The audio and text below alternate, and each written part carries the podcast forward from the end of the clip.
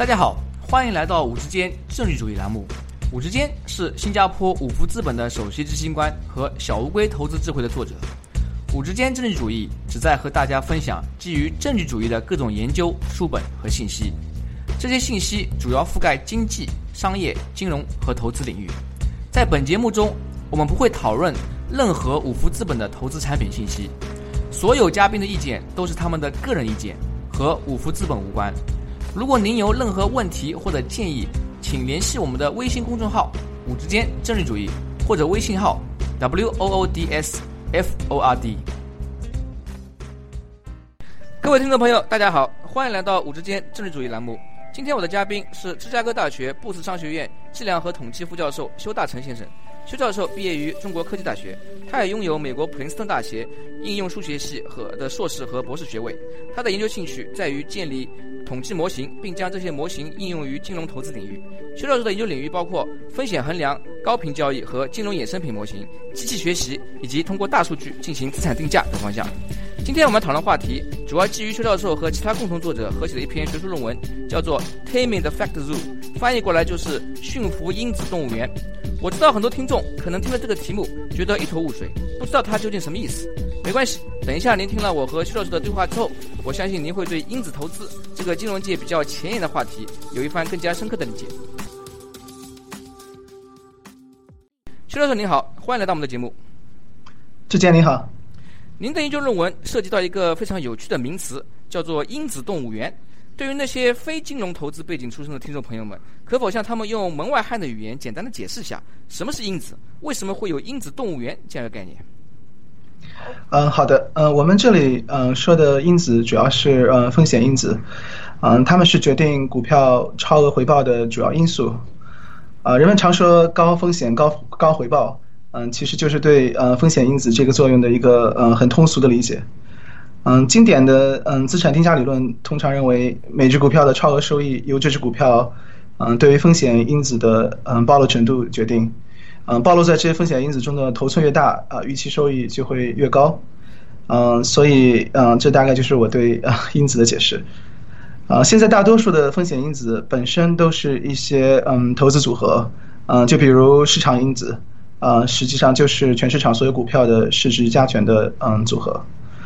啊，然后我们这篇文章，嗯，实际上是要去啊寻找，嗯，就是比较有用的、真实有用的风险因子，啊，那这也是资产定价始终研究的一个非常重要的课题之一吧。啊，从法马提出那个著名的三因子模型到现在，嗯，文献里已经发现了上百个风险因子，所以啊，一些学者，比如说，嗯，John Cochrane。啊，会戏称嗯这个这些因子呢为因子动物园，嗯，这个概念可能本身有一点贬义的成分，因为嗯绝大多数的因子啊本身在发现之后并不能给投资者带来超额的回报，而且嗯绝大多数的因子相关性又非常强，所以很难说这些因子有多少是真正能够独立影响资产定价的。那么刚刚啊，徐教授您提到，嗯，在过去的几十年中，我们的学者呢。啊，发现了上百个甚至更多啊不同的风险因子，啊，因此有美国学者提出“因子动物园”这个概念，就是说他指出啊，因为有这么多因子，就像动物园里边有老虎、狮子、老鼠、兔子，啊，千奇百怪，什么都有，嗯，所以这个就是您这篇 paper 啊起名为“因子动物园”它背后的这个呃历史背景，是不是？啊，对的，我们是要呃试着驯服这个动物园，对，找出其中啊真正有价值的因子。那在您的论文中，您列举了九十九个因子啊，这些因子能否都能够为我们投资者带来超额回报？他们是指在美国股市有用，还是在全世界不同市场都行得通？呃，这些已经发现的因子，但我们也是从文献中选取了大概九十几个因子。啊，这已经发现的因子，嗯，在后来嗯重复的后人重复的一些实证研究中，其实也发现并不能啊，并不都能带来超额回报。嗯，而且呃，有少数的因子实际上在美国市场和全世界的不同市场都啊都有用啊，就比如说嗯价值因子和嗯动量因子啊，但并不是所有的呃因子都都在全世界或者全球的市场上行得通。那么，如果我们啊回顾过去几十年那些关于投资因子的研究文献，嗯，虽然有这么多因子啊，呃，您提到了九十几个，然后呢也还有其他学者上百个，但是大家印象比较深刻的，好像仅限于那几个比较有名的因子模型，比如法马弗兰奇的三因子和五因子模型，卡哈特的四因子模型。这是否说明不同因子之间的差别非常大？我们应该如何判断一个因子的好坏？呃，我要这这是一个很好的问题，呃，就是大家印象深，嗯，在一定程度上是因为这些因子，嗯，在某种意义下可能是呃非常的好，嗯嗯，当然，呃，先发优势我觉得也是一个很重要的原因之一，嗯，法马早期的呃三因子模型在还有还有卡哈特的四因子模型在几乎所有的资产定价教科书中都会非常详细的提及，所以大家印象深也并不奇怪。呃，后来，嗯，法马他的工作，法马和呃 French 他们的工作得到了大家广泛的认同，啊，所以他们再一次推出啊五因子的时候，啊，能够得到广泛的关注，其实也并不是特别奇怪的事情，嗯，但是大家印象深，并不是判断一个因子好坏的标准，呃，实际上在文献中比较流行的大概有呃两个标准吧，第一个呢是判断，嗯，这个因子是否有显著的风险溢价。另一个标准呢是看这个因子能否解释或者说呃甚至决定股票的这个期望超额回报。呃，第二个标准呢可能呃更加的呃更加的严格一些啊，因为它实际上呃换句话说呢，它实际上是在看啊是否嗯该因子在最优的资产组合中的权重啊是显著的啊这两条标准呢，它们的呃经济学含义呃非常的不一样。啊，那么我们这篇的文章讨论的主要是嗯第二条，嗯，我和啊我的 co-author，嗯，我我和我的合作者他在嗯在呃我我们两个在另外一篇的啊文章中呢，主要是讨论了啊因此是否有风险溢价，也就是说第一个第一个标准，但这篇文章主要是嗯啊聚焦在第二个第二个标准。您提到的这个第二个标准就是呃权重显著，是不是指该因子在解释这个股票它的价格波动的时候啊，它能够提供的这个解释的权重更高？呃，并不完全是，但是呃，您说的那个解释股票的期望超额回报这一点是呃是主要判断的标准。呃，我给你可以给你举一个例子，就比如说呃某一些行业的因子。啊，就是说行业的因子，它可能嗯会有一些显著的风险溢价，也就是说你买啊，你投资这样一个这样一些因子的话，你可能会得到相应的啊投资回报，呃，但是但是这个因子啊不一并不一定会在啊最优的投资组合里面需要被单独的考虑，对吧？假设市场的真正的这个模型是这个啊嗯就是开半模型的话。就是市场因子是唯一的因子的话，那么当你把市场因子和行业因子放到一起去做投资组合的时候，啊，最优的投资组合应该只包含啊，应该只包含啊市场因子，啊，所以这这也是为什么我们认为寻找满足第二条标准的因子才是关键啊，并且也是更加困难的问题。啊，那么在这里啊，再次帮助我们的听众者啊，更好的理解这个问题，就是说啊，以这个 CAPM 为例的话。行业因子它可能可以帮助投资者带来明显的超额回报，但是因为它其实是包含在市场之中，所以呢，如果你已经有了这个市场因子，那么就没有必要再在你的投资组合中啊再去额外的加入啊行业因子。而你们现在想要啊找的那些权重显著的、满足第二条标准的因子，就是可能是在这个市场因子之外的其他的一些啊不一样的因子。啊，对的，在刚才的这个例子里面呢，是如果我们我们认为，如果我们假设啊，真实的情况是市场因子是唯一决定的因子的话，那么我们想要做的事情就是找到市场因子。如果我们把世界上这些学者发现的因子全都汇总起来，他们是不是已经能够解释股票市场接近百分之百的呃回报的变化？那这也是否也意味着展望未来，我们发现更多新子的空间就变得比较有限？呃，我们其实认为，嗯，并不是这样子的，呃，因为一方面呢，嗯，股票的市场在不断的发展，呃，很多呃现有的模型无法解释的，呃，新的阿尔法啊总会被发现，啊，其实我们的呃文章实证研究部分其实也确认了，呃，最近这几年，呃，在一些顶级杂志上发表的十几个因子当中，有不少新的因子啊是有显著解释作用的。呃，换句话说，就是这十几个因子当中，嗯，可能有部分是啊是嗯真正的，并且是新的因子。我们认为发现新的因子其实总是有啊经济学意义的，同时还能给发现者带来啊收益。呃，所以嗯，展望未来的话，我相信呃会有更多的呃新的因子啊发现，可能会有更多更好的因子发现，但是是否能解禁，嗯，是否能解释接近百分之百的呃回报，我觉得觉得不太不是特别现实的。我一开始问这个问题的另一个原因在于，就是如果我们去看呃学者他们做的这些回测，好像可以看到，比如说像三因子、四因子、五因子模型，他们基本上已经可以解释。百分之九十以上的那些股价的波动变化，这是不是也意味着啊，像您这样的学者在去找新的因子的时候，其实他的呃找的范围就限于那些呃三因子、四因子、五因子模型不能解释的百分之七或百分之八那些股价啊变动？啊，这是一个非常好的问题。嗯，这里面呢，啊，实际上您的这个百分之九十左右的这样一个数数据呢，其实也有。啊，可能本身有一些问题吧，对吧？因为因为呃嗯，这个呃，如果您您所指的是横截面的呃 R square 的话，啊，那么那么这个就取决于你横截面是怎么取的，对吧？如果你的横截面的，就是换句话说，你的股票啊，股票的这个啊，你用来检验你的这个模型的这个股票啊，如果取的是啊，按照三因子或者五因子啊来啊排序得到的这些。呃呃，组合的话，得到了一些投资的组合的话，啊，对他们呃，他们这些呃，对对他们这些呃，嗯，投资组合来讲，啊，他们自己的模型可以解释相当大的这个 R square，但是如果你放进来更多的这样的啊投资组合啊，不仅仅限制于啊用这个三因子或者五因子来排序得到的投资组合的话，那么这个 R square 就会啊下降了很多。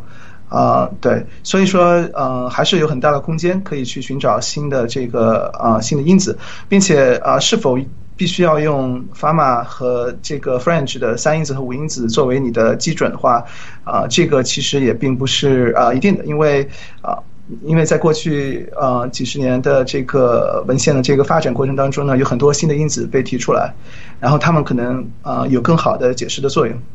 所以，呃，用这些有更好解释作用的因子作为基准的话，可能会更有挑战性，也可能更有意义。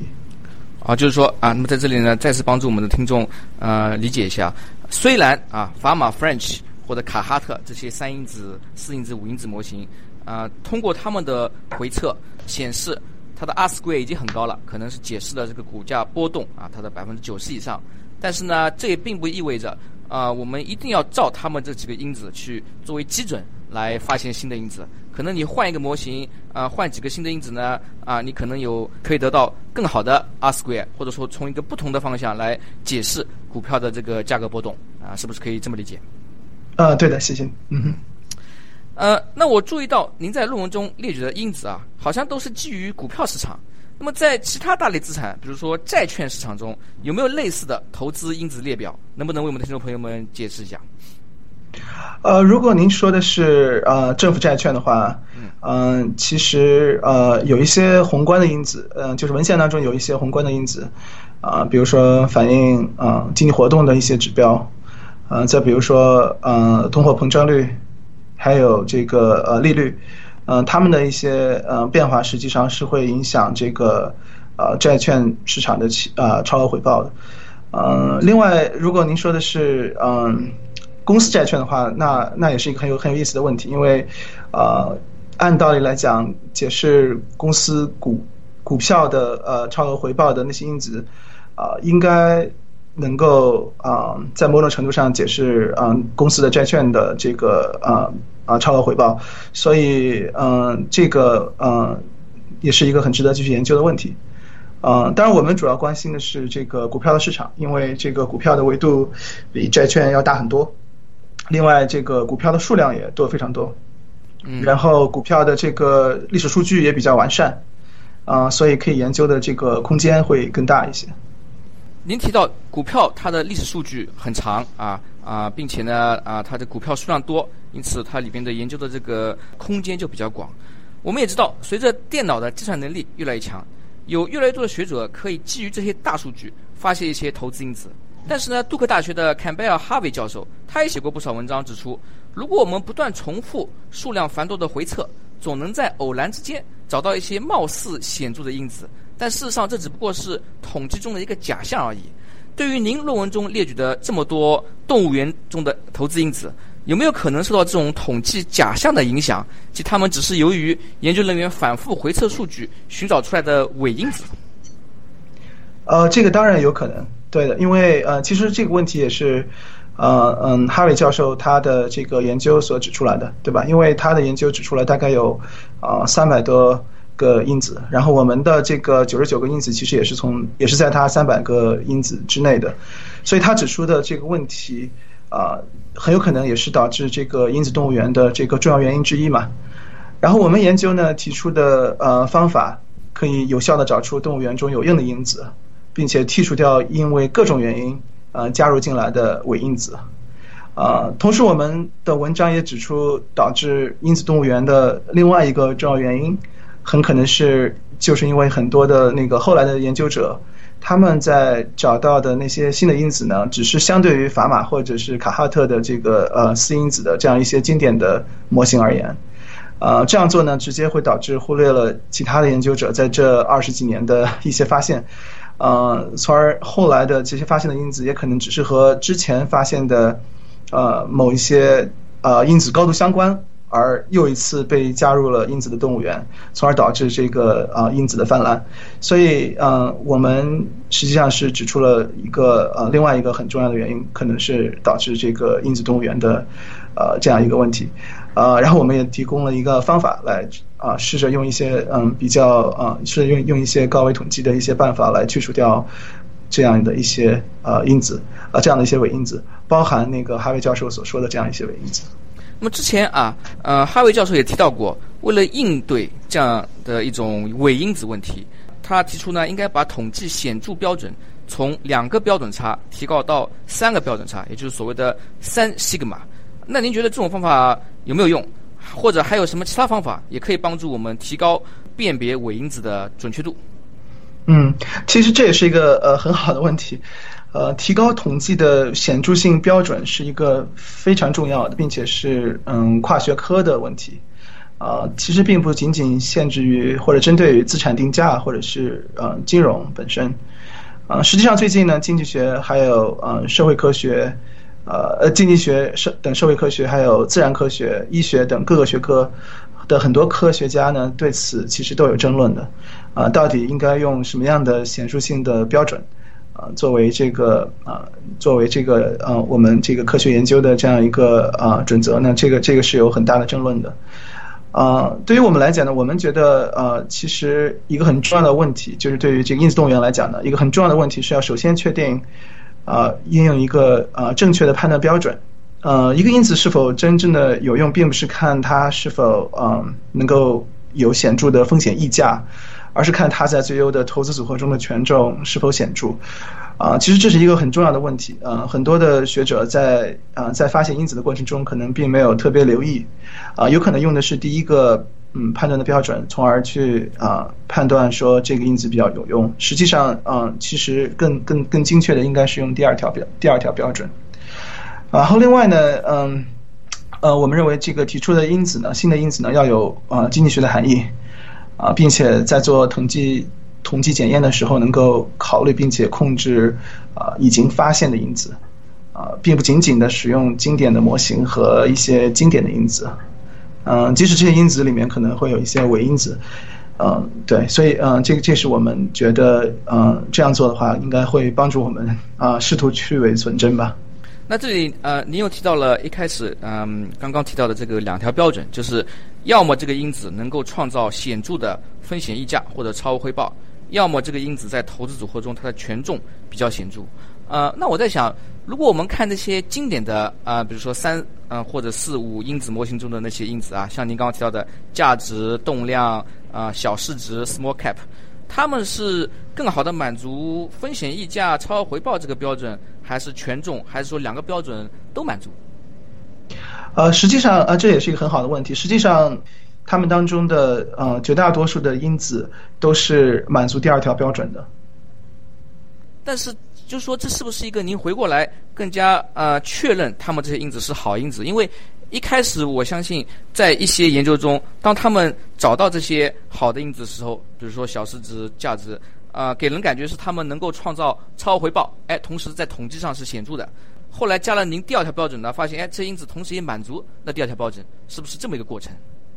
呃，是的，呃，是这样子的。其实，在呃我们的实证研究当中呢，我们实际上列举了啊最近啊五年，最近五年啊文献中发现的十几个因子，这其中也包括法马自己的新的法马和 French 他们自己新的这两个呃新的因子，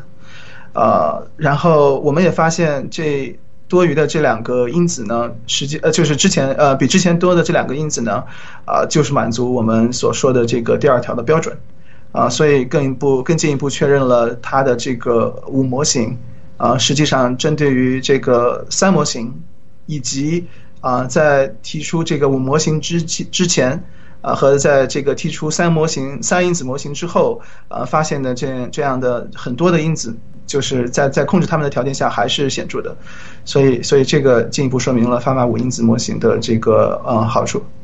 嗯，然后我们刚刚提到了一些例子啊，比如说啊，您提到的五因子中的价值呃 volatility 就是低波动等等这些因子呢，同时满足这两个标准。然后呢，您之前也提到了一个例子，就是行业因子。它满足啊风险溢价标准，但是不满足权重显著标准。那么有没有反过来的？就是一个因子它满足你的第二条权重显著标准，但是不满足第一条风险溢价或者超额回报标准？呃，其实这样的例子比较的少。其实我们也没有特别的去呃去关注这样的一些因子呃，因为通常来讲，满足第一个条件是比较容易的。啊，是比较容易的，呃，满足第二个标准是更难一些的，所以通常来讲，我们在呃看这个第二条标准的时候呢，第一条标准通常都已经满足了，所以我们也没有特别的去关注哪一些因子是满足第二条并并并且不满足呃第一条的。啊，就是说，其实第二条呢是可能是一个呃附加的过滤条件，就首先这个因子要满足第一条，它能够产生超额回报，然后您再用第二条标准去检验它是否满足权重显著，然后如果这个因子通过了两道检验，那么可以进一步确认它是一个好的因子。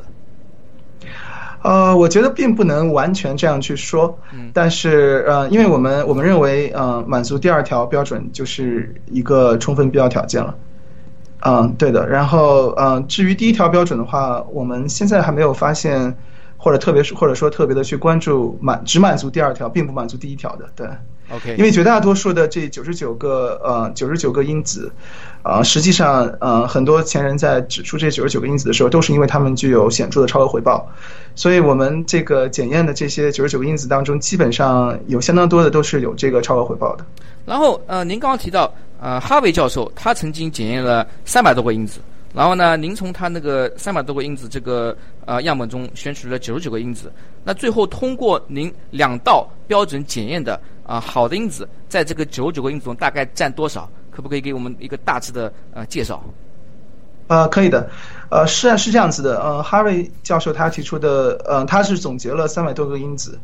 呃，然后我们呢也是呃根据呃前人的一些工作找到了啊九十九个因子，就重新构造了这九十九个因子，呃，然后嗯在经过这个第二条检验之后，我们发现大概可能有不到百分之二十的因子是重要的，啊，所以您可以算一下，对，可能也就只有嗯大概十几个因子是我们发现最后可以通过我们的检验的。啊，那就是说，我们自己可以看啊，一开始可能有三百多个因子，然后呢，经过第一步筛选，呃，下降到九十九个因子，然后再经过第二步筛选到十多个因子，那也就是说，最后其实真正有用的、能够呃经得起检验的，也就是呃十来个能够真正为投资者带来超额回报的好的因子。呃，并不能完全这样去讲，因为我们呃，实际上实际上呃，只要只要这个因子有显著的呃风险溢价的话，那它就可以给呃投资他们就可以给呃投资者带来超额回报。呃，我们更关注的是啊这个因子是否能够影响这个股票的呃呃超额回报预期超额回报，所以我们更关心的是第二条标准。然后我们发现，在这九十九个啊因子当中呢，满足第二条标准的大概只有十几个。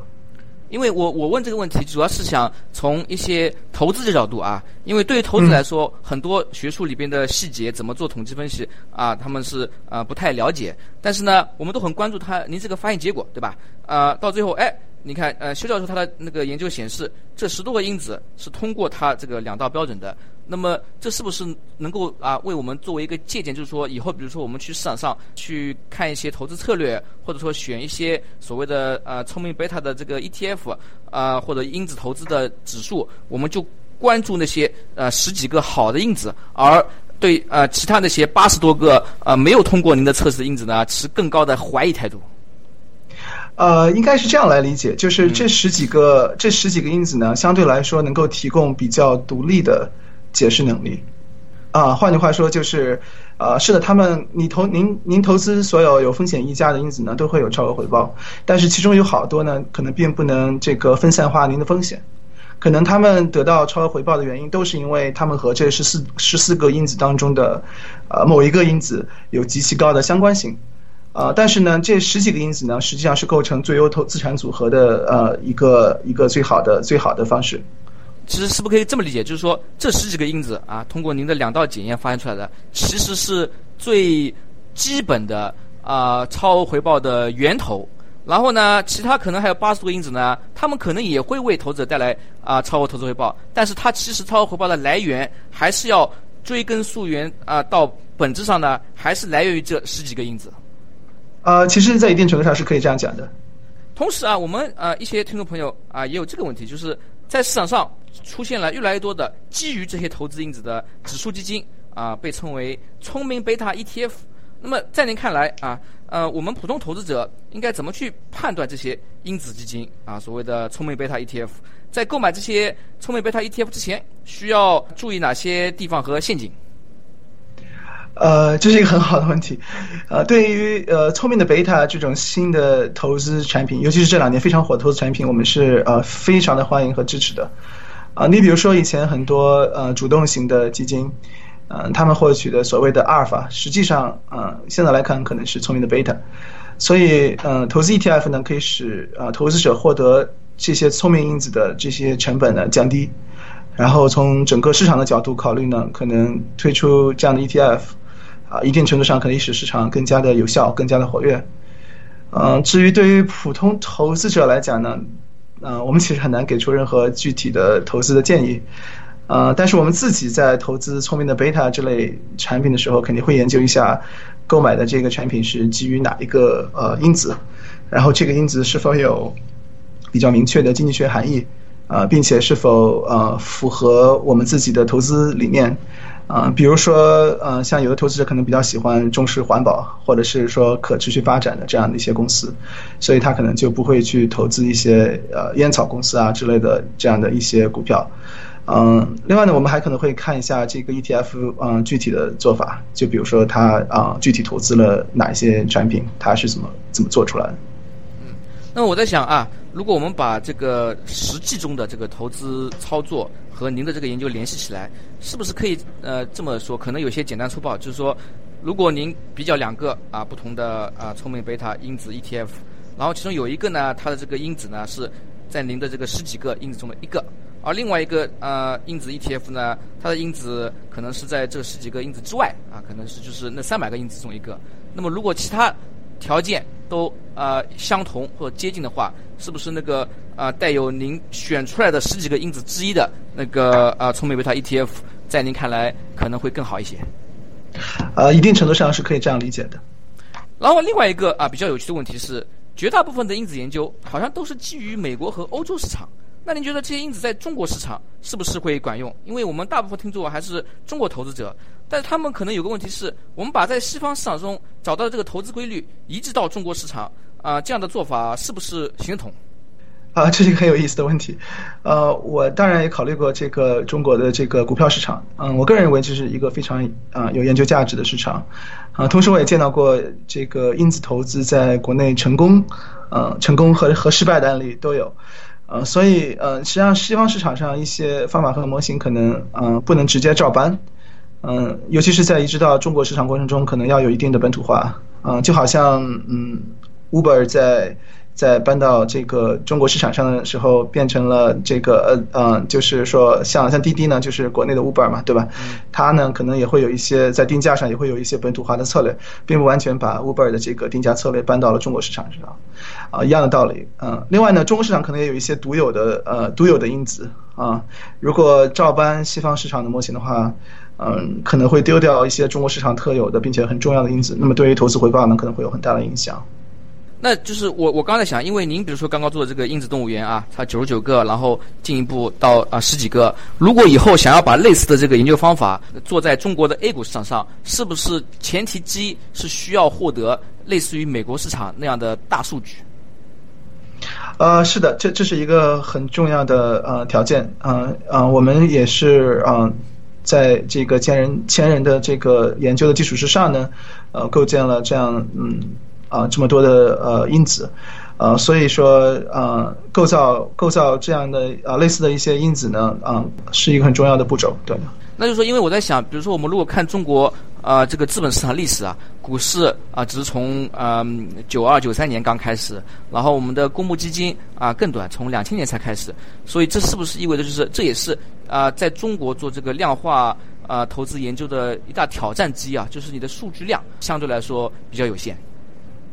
呃，是的，其实呃，这个呃，即使你拿那个美国的数据来看的话，在一个研究股票的长期回报来讲的话，实际上嗯，几十年或者是甚至嗯近百年的数据，也并不是一个 特别特别长的呃这样一个数据，呃，所以所以自然而然，这个这个是一个很大的挑战。但是虽然我们没有很长的这样一个时间的序列，对吧？但是我们有嗯很多的这个呃股票。所以我们在横截面上还是有很多的数据的，啊，然后如何更更好的利用这个横截面上的数据，啊，来弥补这个时间序列上数据的不足，啊，这个是一个嗯值得探讨的问题。好，那么今天由于我们的时间有限啊，我们的谈话呢就到此为止。在节目最后，您还有什么建议或者想法，想和我们听众朋友们分享一下？呃，首先我就想谢一谢呃这个听众朋友。呃，而且如果大家对于我们的研究感兴趣的话，或者对我们刚才呃谈话的内容有任何问题的话，嗯，可以给我发邮件联系。谢谢收听五之间政治主义频道。如果您有任何问题或者建议，请联系我们的微信公众号“五时间政治主义”，或者我们的微信号 “w o o d s f o r d”。祝您有美好的一天。